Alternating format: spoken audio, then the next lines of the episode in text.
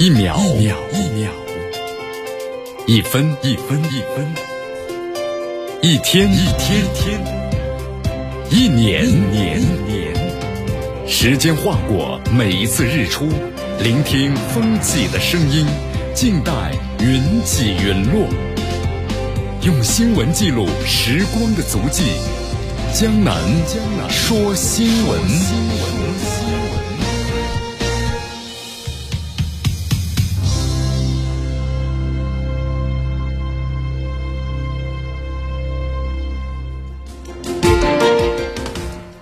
这里是江南呢为大家所带来的江南说新闻，继续锁定 FM 九十六点七秒广播电视台新闻广播，继续关注我们的节目。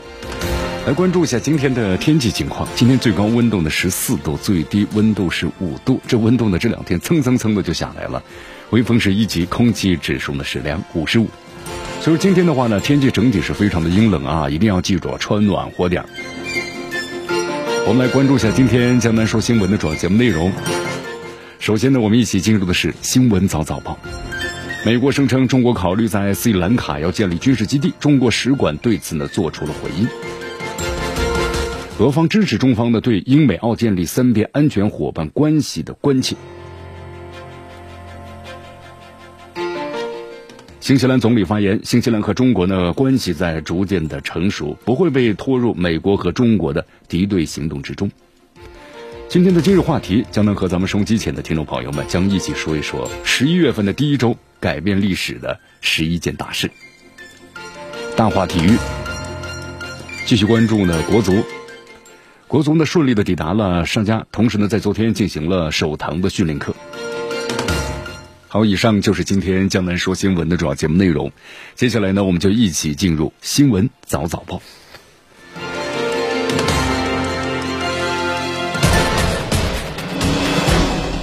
时政要闻，大事汇集，一样的新闻，不一样的观点。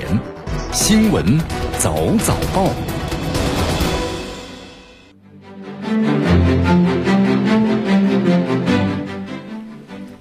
新闻早早报，早听早知道。以下时间呢，欢迎大家继续锁定和关注 FM 九十六点七绵阳我们电视台新闻广播。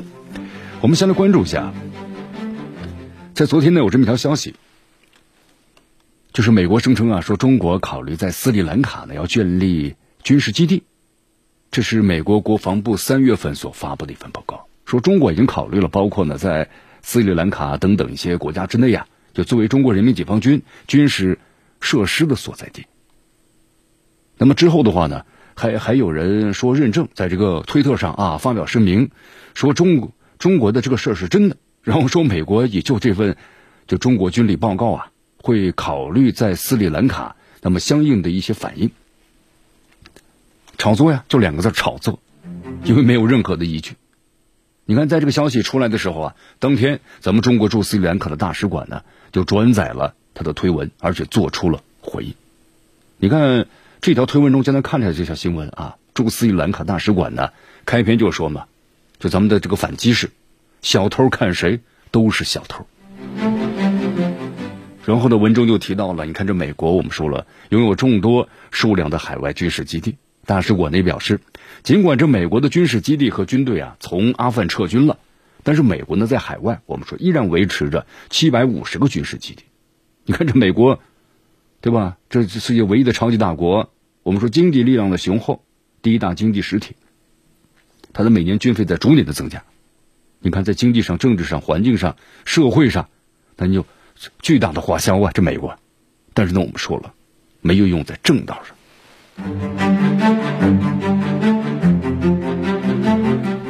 咱们中国呢，驻斯里兰卡大使馆还配了一篇这个配文啊，然后呢，就是推文上呢配了很多的图片，是这个二零二零年的时候美国海外军事基地的分布情况。那么图片显示，我们说美国的军事基地那是遍布全球的五大洲，所以很多网友们，你看。在这个推文下呢，都纷纷的这个发言讽刺这个美方。有网友这么说的啊，这是美国在做的事情。到现在为止的话，中国从来没有考虑过想在任何一个南亚的国家建立军事基地。但是美国可能想过很多次了吧？反正我认为，没有一个国家应该是允许外国士兵军事基地在本国的存在。对这个观点的话，立刻引来了很多回复啊，对吧？很多网友们就表示呢，纷纷赞同。确实是这样啊，美国还有一个这样的部门，专门研究这样的事情，和咱们中国驻斯里兰卡大使馆呢非常相似。有网友做了一个比喻啊，怎么比喻的呢？在六十个国家拥有大百大约是八百多个军事基地的美国，发布报告称中国将在斯里兰卡建立军事基地。中国对此的话呢否认。这就像一个强盗在一个挤满了人的公交车里，那么突然指向其他人，大喊有抢劫，有抢劫，这不典型的贼喊捉贼所以说，这个世界上我们是最不危险的因素是谁呢？你看，在这个网络之上，不是把矛头都指向了美国吗？这个世界，你看到现在二战之后到现在，百分之八九十的战争，哪一场没有落下着美国呢？而且现在的话，你看这英美澳，我们说建立了这个小圈子，这个小圈子的话，对地区的安全威胁是非常多的，很多国家都非常关注啊。你看俄罗斯常驻联合国副代表。也发言了嘛？俄方是支持呢中方的关切。好，这句话去怎么理解呢？我们来先来看一下，就俄罗斯常驻联合国的这个代表啊，名字叫做是安德烈·别洛乌索夫。他呢在五号的时候呢，在联合国的这个内部会议上说了这么一段话，就是关于英美澳对于建立三边关系，他说俄方是支持中方。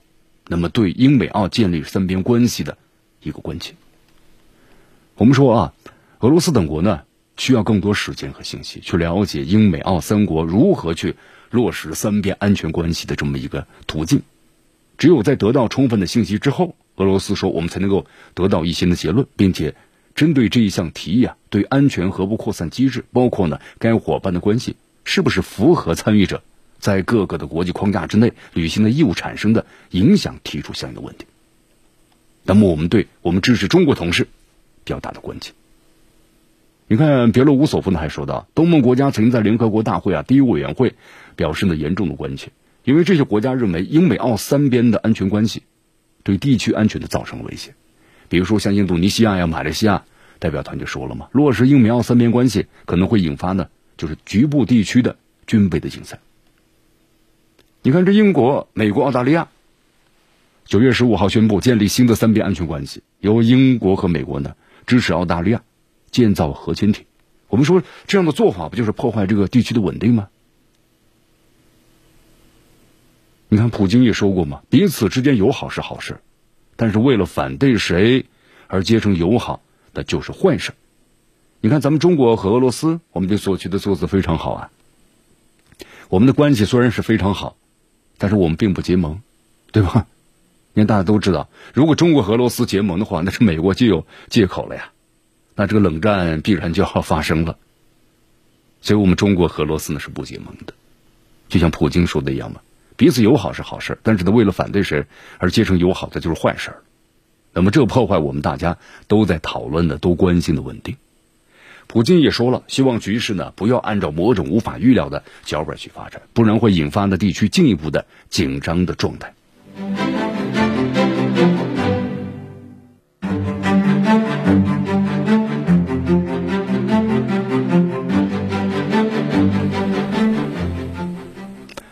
看，对此的话呀，咱们中国外交部发言人赵立坚呢也多次的强调。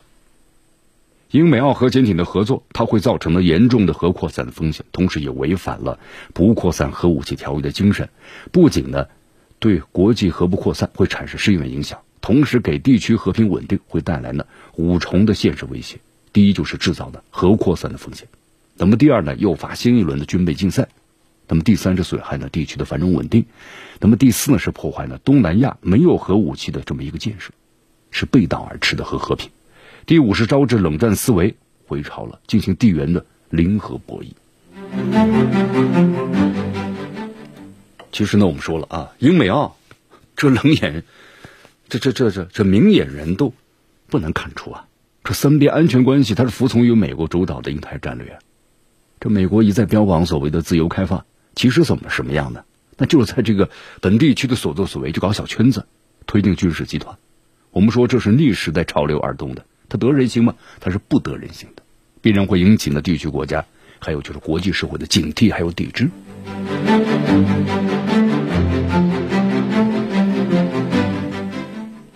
那么美国现在为什么这么着急呢？你看，用这个西方媒体的很多话，媒体的记者来话说，说美国和西方国家感觉就是特别绝望，这种绝望的，感觉是心有余而力不足。你看，这美国从特朗普时期对中国的极限施压，那么最终的效果怎么样呢？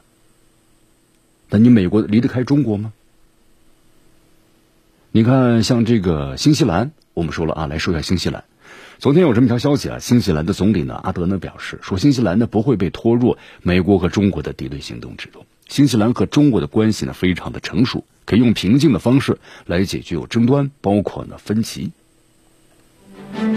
你看，我们说这个美国呀，那么多次要求一些西方国家就是要站队，那你是站在中国这边还是站在美国这一边？那么为什么有这样的国家现在表达这样的观点呢？我们要和中国合作呢？不参与你们其中呢？就两 两个大国的这战略竞争呢？这是为什么呢？因为现在越来越多的国家表示要支持中国呀，因为我们中国所走的路子，它是符合这个世界发展的大的潮流的。现在的整个世界发展潮流是希望和平、社会稳定的发展、经济繁荣，这是每个国家的老百姓所迫切需求的，也是一个每一个国家所向往的目标。而中国，那么是符合这个契约愿景的。所以说，在这种情况之下，那么越来越多的这些国家，那么把话语转向了中国。你看，这个新西兰他们的总理啊，就是阿德恩这样说的。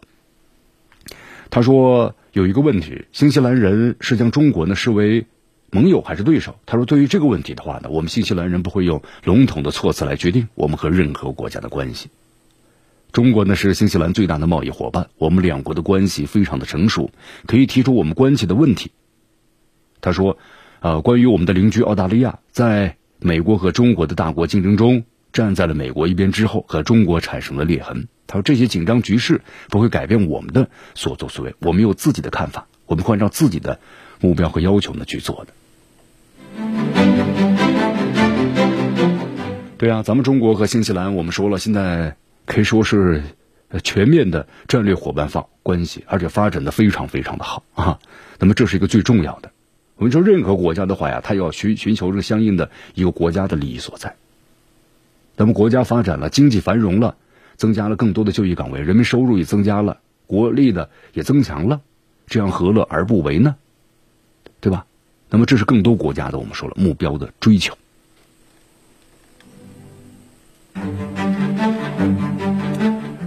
好，继续锁定和关注江南的为大家所带来的新闻早早报，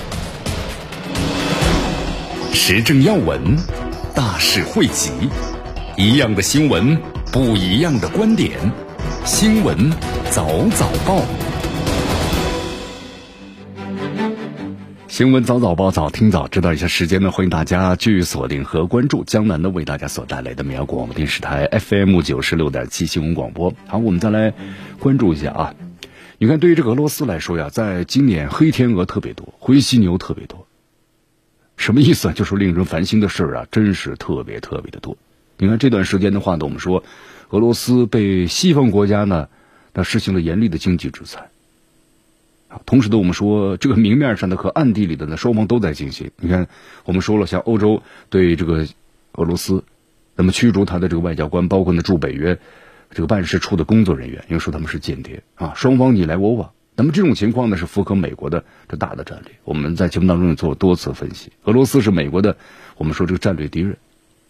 那么在欧洲国家大的战略方针上，还是要符合美国的这个愿景意愿。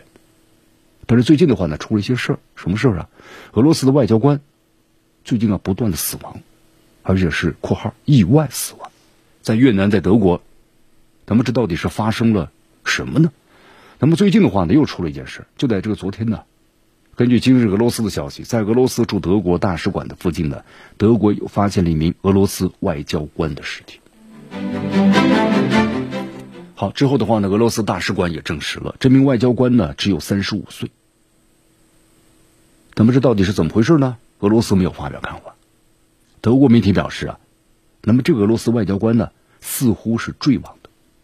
德国外交部门表示，德国呢知道这件事，但是为了保护去世人的个人信息，德国呢拒绝透露更多的信息。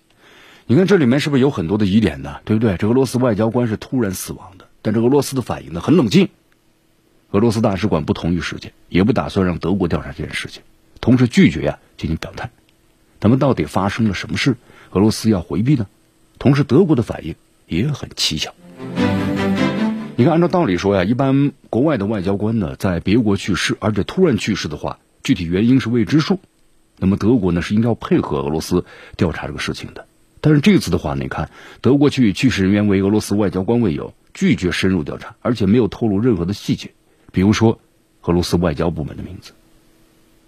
那么这次死亡的这个外外来外交官呢，俄罗斯外交官，事实上呢只有三十五岁。三十五岁，我们说前途先不可限量，那身体呢也是年富力强啊。但是没想到这样一位来头不小的俄罗斯外交官，却悄无声息的坠亡了。而且呢，俄罗斯和德国不约而同的选择了沉默，是不是不可思议啊？所以网友们脑洞大开呀。那这是不是就是所谓的暗战呢？好，所以说这件事情的话呢，我们说在俄罗斯引起了轩然大波啊。现在的话呢，都在关注俄罗斯外交官突然在德国坠亡的事情。因为最近一段时间呢，这样的事情呢，不是一个个案，是接二连三的出现。十月五号的时候，俄罗斯驻南越南大使馆表示，一名叫安德烈的俄罗斯外交官他突然死亡了，地点呢在越南。你看这到底是怎么回事呢？那么他他在这个越南的话，所在的地点呢，那么是有有有有是越南那个中军事要塞，由越南海军的驻扎。按理说是安全工作保卫的都非常不错呀，但为什么还突然的去世了呢？到目前为止的话呢，没有什么着落。所以说，普京的挺无奈，是不是？当然，也许我们 知道的只是明面上的，但是暗地里。背地里是到底是什么原因呢？我想这个事情的话呢，不管是怎么样，令俄罗斯都非常的头疼。如果刚才我们说的谈到的外交官，如果身患疾病啊，状况突发呀，倒不会有什么的，那么俄罗斯也不会呢借题发挥。但是，一旦安德烈，比如之死和境外的势力有关系，我们说了，这可能就是直接挑衅俄罗斯。那么，作为俄罗斯，不可能战斗民族不可能善罢甘休啊。而且我们说了，美国正在致力于呢重返亚太。就是无都是怎样在越南驻军，但越南是不可能答应的。那么越南有这样的底气，就是不管这美国你给我施加如何的压力，那么都反对，这是离不开俄罗斯暗中的支持。怎么弄清楚事实？我们说是俄罗斯要面对的问题。好，所以说这个世界啊并不太平啊。你看，在二零二一年，俄罗斯发生过多起呢，俄罗斯军官被离奇的暗杀，就是俄罗斯的外交官呢意外身亡这样的悲剧。但是我们说了，那么通过新闻媒体我们看到呢，这些事件发生之后啊，俄罗斯都没有找到幕后黑手或者是具体的原因啊。当然我们说了，有可能就是查出来了，有难言之隐。那么这是所谓的脏事是吧？如果真的是要有境外的一些势力，那么插手其中的话，就叫脏事但是不管怎么说呢，放眼全球，有实力和底气针对俄罗斯的势力，那是屈指可数的。好，对于叙利亚或者是德国、越南，还有美国的 CIA 呢？我们说渗透都非常深，在俄罗斯呢没有公布这个俄军官、和外交官为什么会接二连三的遇难的前提之下，咱们不能够排除某些势力呢兵行险招的可能。那么接下来我们说俄罗斯要更加警惕了。所以说现在这个大疫情啊，还有大变局之下，世界局势那是变数不断呐，考验普京的时刻也在加速到来。我们说军俄罗斯军事实力是很强大的，但是一句话，明枪易躲，暗箭难防。你看，好像都是巧合遇到一块儿了。我们说巧合，很可能就不再是巧合了。你一个国家要从军事上想击败这个俄罗斯是不简单的。那么就是打赢了俄罗斯，我们说这个国家可能也是两败俱伤了。咱们针对俄罗斯，只能从经济战略上下手，比如说制裁俄罗斯啊，切断俄罗斯的其他的一些这个能源输出之路啊。那么接下来，俄罗斯我们说了，你看面对这个外交官接二连连三的死亡事件，离奇的死亡事件，俄罗斯不会善罢甘休。所以接下来看看普京怎么接招。时政要闻，大事汇集，一样的新闻，不一样的观点，新闻早早报。新闻早早报，早听早知道。一下时间呢，欢迎大家继续锁定和关注江南的为大家所带来的绵阳广播电视台 FM 九十六点七新闻广播。这十一月四号的时候呢，普京和卢卡申科啊签署了联盟国家一体化法令等等一系列文件。我们说签署这个文件的目的是要加强呢俄罗斯和白俄罗斯两国之间联盟的关系。你看，我们说现在这个欧盟啊，对白俄罗斯呢实施的第五套限制性措施就马上实施了。那么白俄罗斯的国内和国外的政治氛围啊，变得就非常非常的紧张。你看现在西方媒体的宣传那歇斯底里，那针对俄罗斯，还有白俄罗斯，那都是言语侮辱啊，特别是白俄罗斯，层出不穷，对吧？大要是不达目的呢，我们说誓不罢休的这么一个啊意思。欧盟等美国西方国家呀，也组织了频繁的外交攻势，就是要为这个白俄罗斯，我说白俄罗斯它的政治局势呢非常复杂，特别是反对派。那么都是为西方国家的所支持的，就是说你的敌人的敌人呢，就是西方国家的朋友。现在是火上浇油啊！我们说现在这个外交攻势呢，西方国家的敌意那已经完全暴露出来了。白俄罗斯外交官，对吧？你看双方也是互相驱逐啊。白俄罗斯外交部命令法国驻白俄罗斯大使十月十八号之前离开白俄罗斯，工作了一年啊，然后呢就回去了。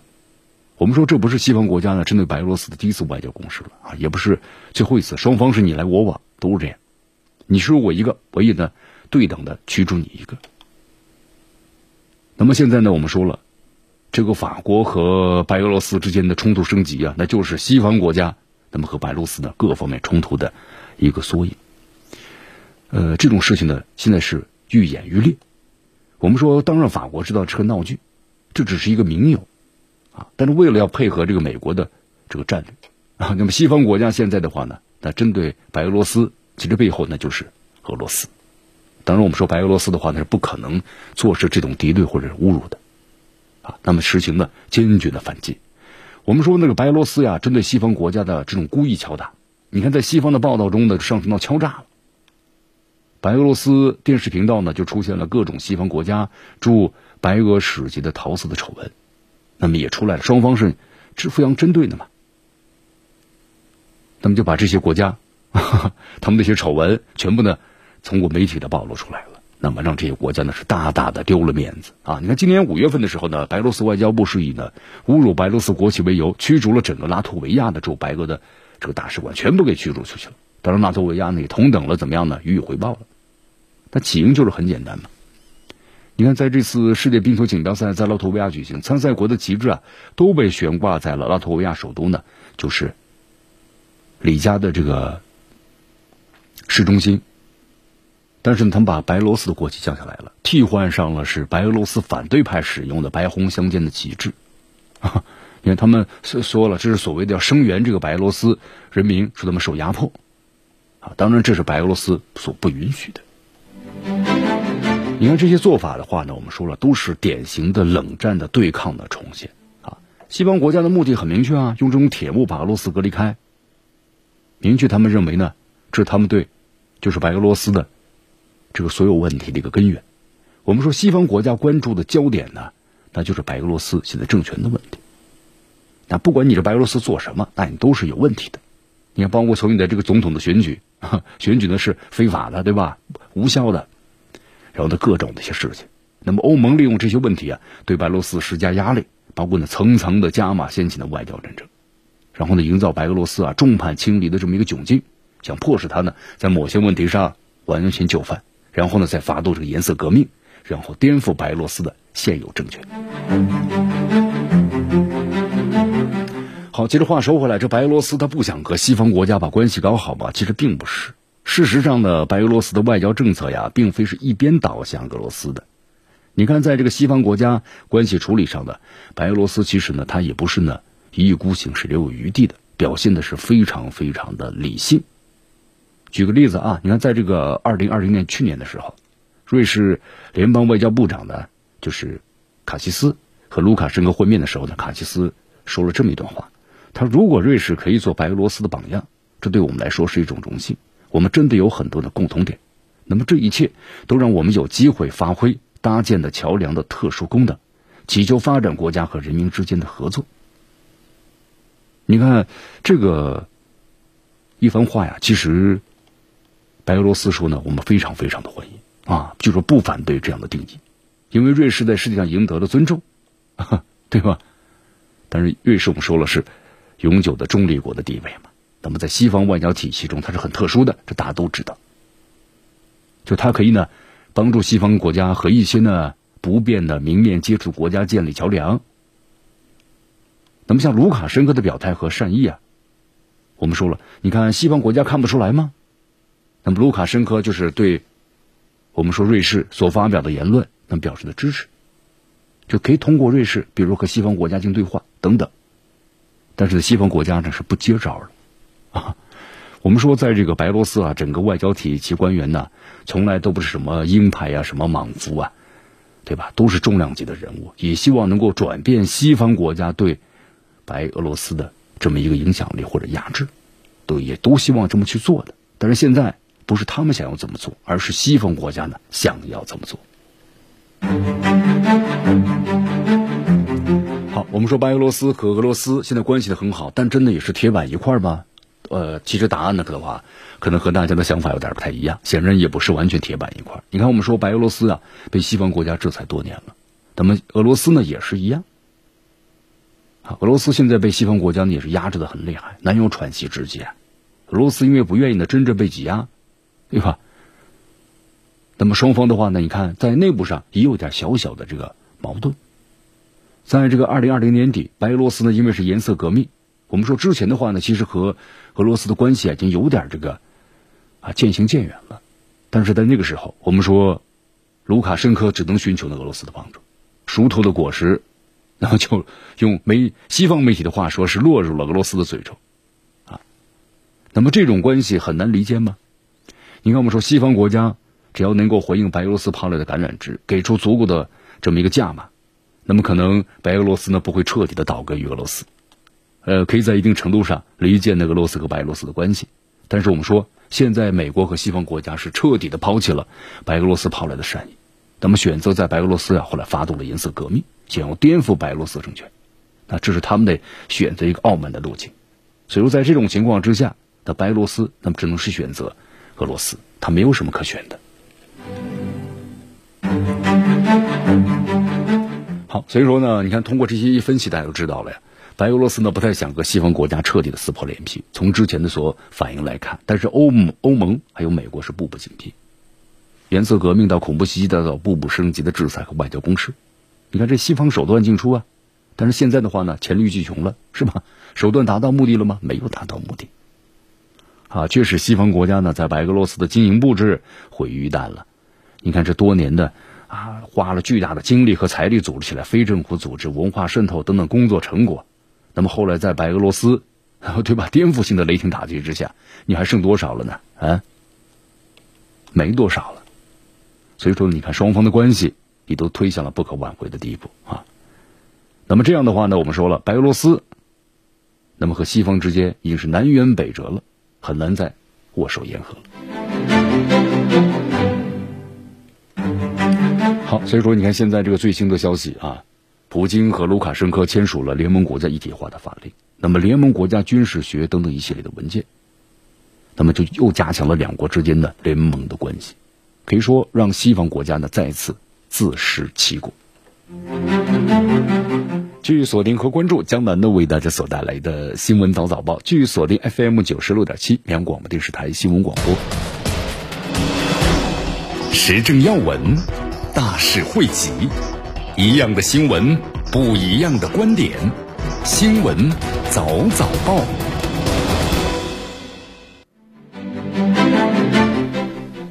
继续回到了江南为大家所带来的新闻早早报，新闻早早报早听早知道，啊，继继续锁定我们的节目。你看这个俄罗斯啊，还有这个乌克兰，我们说了，当年苏联在解体之后啊，啊，俄罗斯最大，那么第二的话就是这个乌克兰了。乌克兰当时也继承了苏联，你看百分之将近是一半，将近快要一半以下的啊，百分之三十左右的，那么整个的军事实力，从弹道导弹。啊，从强大的空军，因为他在乌克兰境内还有苏联最大的当时飞机的这个修理厂，那么还有这个造船厂，也包括航空母舰，啊，但是在那种情况之下呢，其实有良好的这么一个基础资源，但是乌克兰没有发展起来。我们说跟这个执政者有很大的关系。那么在之后的话呢，倾向于这个西方。你看这个去工业化啊，为了迎合西方的需求，对吧？他害怕这个乌克兰是个巨大的军事威胁呀。那去工业化，那么去工业化的结果怎么样呢？那么到最后，现在乌克兰成为了我们说欧洲最穷的国家，还不是之一。所以说，这个现在你看新的总统泽连斯基和普京啊，泽连斯基呢是七零后，普京呢是五零后。虽然两个人年龄上啊差了足足的一倍，但是我们有很多的相似。啊，为什么说很多相似呢？因为咱们做这么一个分析和比较，两个人都是以代理的身份要问鼎总统大位的。你看普京当年的话呢，你看叶利钦当时在执政俄罗斯的时候啊，俄罗斯的经济非常的糟糕。那个时候叶利钦的话也是心有余而力不足了，那怎么办呢？只好选择一个这个接班人，但谁都不愿意啊，感觉是个烂摊子。最后呢，选择了 普京。那么普京当时呢，可能还没有想到。就自己后了后来所做的一番，啊，有一番作为，那么后来呢，才钦定为这个接班人。那么泽林斯基呢，他是由这个幕后的寡头鼎力扶持，啊，孤注一掷，那么选择起来的。两个人都是临危受命。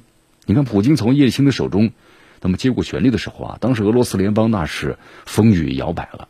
我们说当时俄罗斯，你看，包括叶利钦也是倾向于这西方用西方的一套来管理俄罗斯，结果怎么样呢？结果从经济各个方面受到了巨大的损害。那么在那种情况之下，那么没有谁愿意接这个烂摊子，只有普京。那么泽连斯基呢，宣誓就职的时候，我们说在乌克兰东部的话呢，啊，那打得正厉害呢。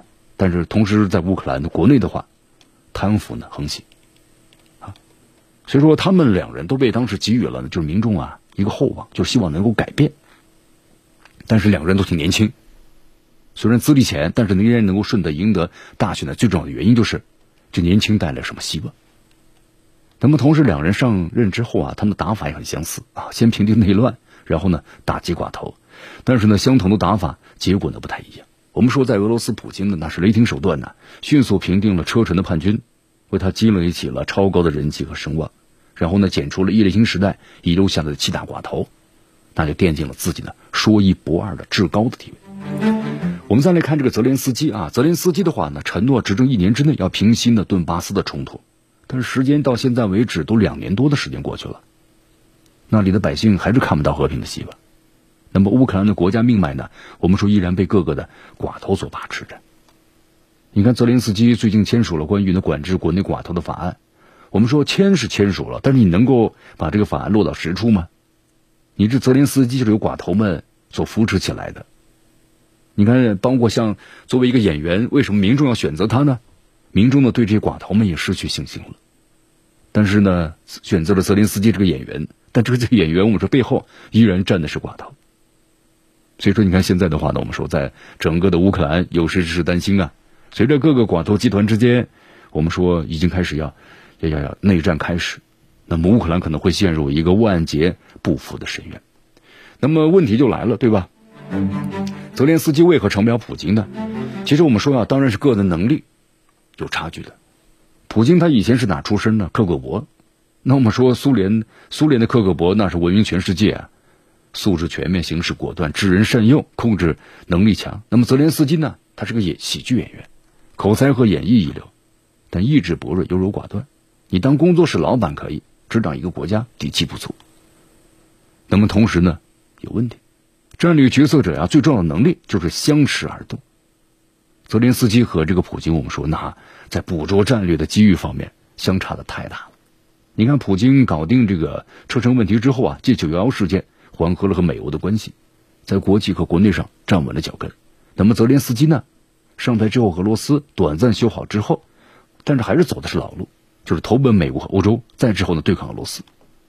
那么这条路我们在节目当中都说过 N 多次了，肯定是要跑回路 啊，是一条不回路。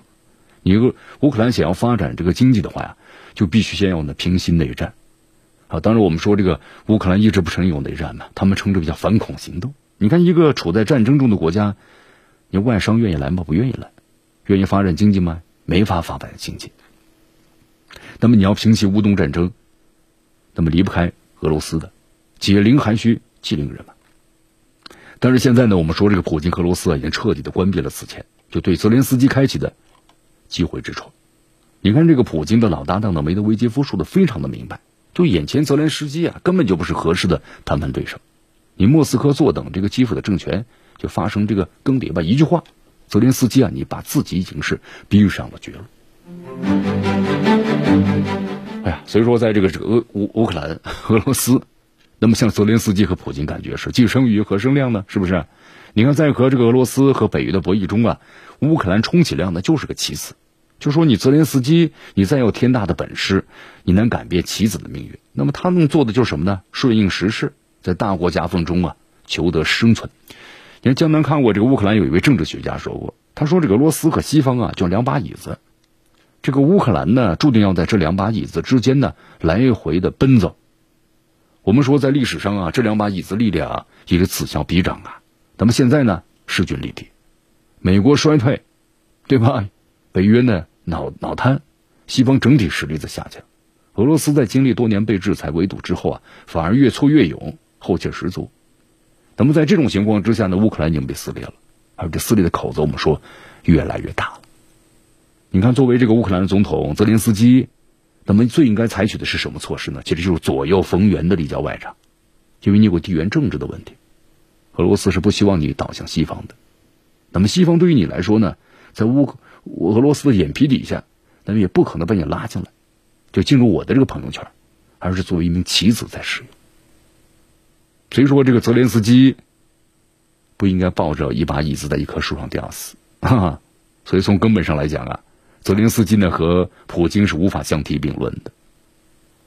你看，我们说了，啊，泽连斯基很可能会和当年的尤先科一样，在这个乌克兰政坛上呢，如飞鸿踏雪，留下不太多的痕迹，是吧？普京呢，我们说在俄罗斯执掌的已经是二十多年了，他的功绩已经和那些俄罗斯之前的大力们已经可以比肩了。好，继续锁定和关注江南的为大家所带来的新闻早早报，时政要闻，大事汇集，一样的新闻，不一样的观点，新闻早早报，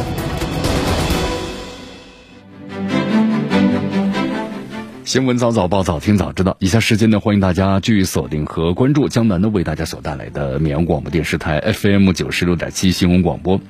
好，我们来关注一下这个伊朗啊，伊朗首都德黑兰呢，昨天就是，呃，爆发了就是反美的游行示威活动。那么根据了解呢，昨天有高达是上万名游行者来到了首都大街小巷啊，他们高喊着“美国去死，拜登去死”啊，伊朗必胜的口号。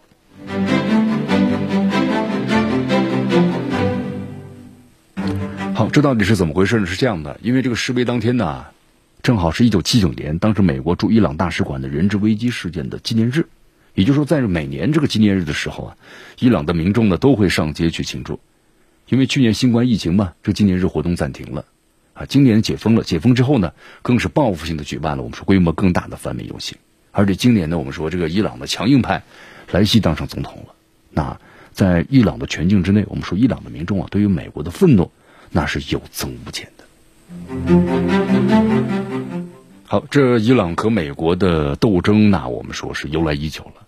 其实，在这个一九七九年之前呢，像这个伊朗呢和美国的关系非常好，因为那个时候的伊朗的执政者呢是这个就是巴列维王朝啊，这个巴列王朝是完全的是一个西亲西方啊亲美的这么这这样的一个人。但是我们说一九七九年后来爆发了伊斯兰革命啊，当时这个美国呢对这个伊斯兰国家进行这个打压。后来就引发了著名的伊朗的人质危机。虽然那次事件呢，我们说是后来和平解决了，但是呢，双方就埋下了这么一个什么呢？仇恨的种子。啊，再之后的话，又发生了一些这样的一些问题。啊，所以说也包括在两伊战争之中。其实我们说在两伊战争之中啊，也包括像这个西方也一样在支持伊朗。那么再之后的话呢，双方就反目成仇了。你看现在的话呢，我们说这个伊朗和美国之间，那伊朗和这个。以色列之间，那就是这样的一个关系。伊朗革命卫队的指挥官昨天呢也发言表示，说伊朗的孩子们勇敢的反对呢任何想要损害伊朗的这么政权的国家。那么，除非是美国彻底改变对伊朗的政场，否则伊朗呢绝不会低头。你看现在这个伊核协议谈判确实挺艰难的。那么伊朗的要求就是你美国不要做任何的附加条件，你必须重返。那么伊美国的话，它有很多一些条件，对吧？你要加入重返的可以，但你现在比如说关于这个油的浓度，那么要达到多少，它有要求的。所以说这美国的话呢，他的要求，那么伊朗呢也不可能去答应。现在这美国，我们说在特朗普时期单方面推出伊核协议的话，就对这个伊朗实行了严厉的这个制裁，啊，同时呢，美国有他的一个私心，保证这美元的称霸世界，他就想通过石油嘛，石油霸权嘛，控制全球的油价，所以说这个美国要控制，那么这个石油的输出国，我们说伊朗的原油在不断的输出，而这段时间我们看到一些新闻嘛，那伊朗不说这美国在偷油吗？他们的一些这个运油的船只被美国就突然就给控制住了。因为美国他说其他国家不能够去购买这个伊朗的原油，那么这种呢，我们说暗战一直在进行着，对吧？你伊朗有油运出来，他只要有这个情报了，那把你这个船就给你劫持了，把油呢就开走了，这个油轮开到美国去了。那这种事情大家是不是感觉不可想象啊？在那现实中，那么确实就发生着。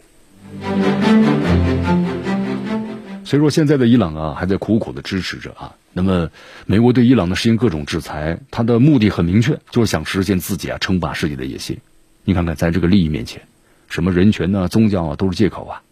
面对强盗，啊，那我们怎么样呢？只有发展，只有去发展，那么有实力才有底气去回击。所以说，现在这个世界啊，真的是不是特别的太平。我们只是呢，非常的有幸生活在一个安定的国度啊，是不是？所以现在很多朋友这样感受是越来越强烈了。你看，在昨天最新的消息，啊，伊拉克的总理官邸呢遭到无人机袭击。你看，伊拉克的内政部后来也成了嘛，这是一次呢恐怖的袭击。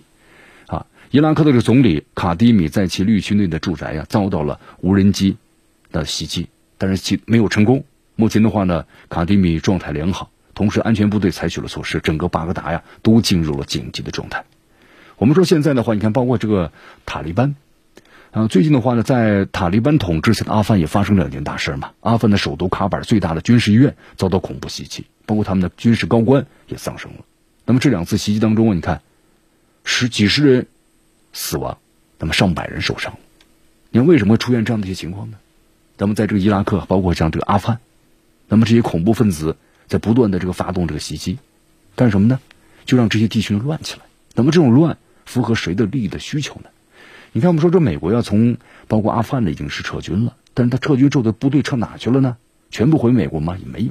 那么他希望呢撤向这个阿富汗的一些邻国。那么这样的话呢，为以后我们说不管是这阿富汗的发生任何的事情，那么只有一个原因，动乱起来，那美国才能够进行的介入和干预。